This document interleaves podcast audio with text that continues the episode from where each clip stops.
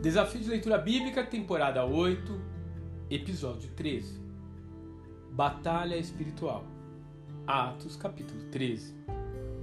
O próprio Espírito Santo convoca Saulo e Barnabé para uma missão específica: a anunciar o Evangelho às nações.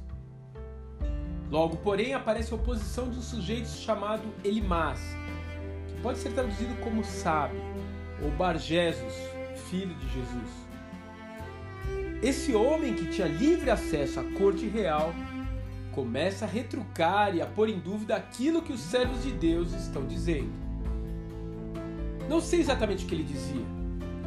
Talvez ficasse ridicularizando o testemunho dos missionários ou fazendo piadinhas enquanto eles falavam. Parece certo que o que ele queria era preservar a sua posição.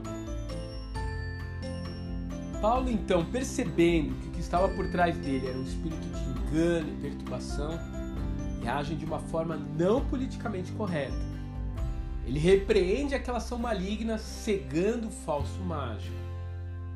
O procônsul, por sua vez, ao ver aquela manifestação de poder, trata logo de crer no Evangelho, talvez também temendo que alguma coisa ruim viesse a cometê-lo.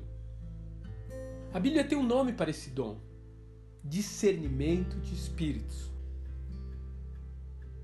Muitas vezes as coisas não dão certo e não percebemos que há uma oposição espiritual que precisa ser vencida não com o nosso braço, mas com as armas espirituais.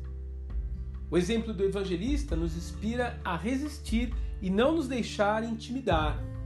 Quando ele chegava, os demônios ficavam amedrontados e não o contrário conforme Atos capítulo 19, verso 12. Dessa forma, traga reforço do céu para suas batalhas. Busque o sobrenatural de Deus na sua vida.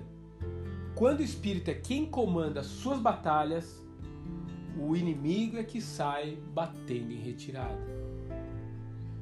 Pois, embora vivamos como homens, não lutamos segundo os padrões humanos.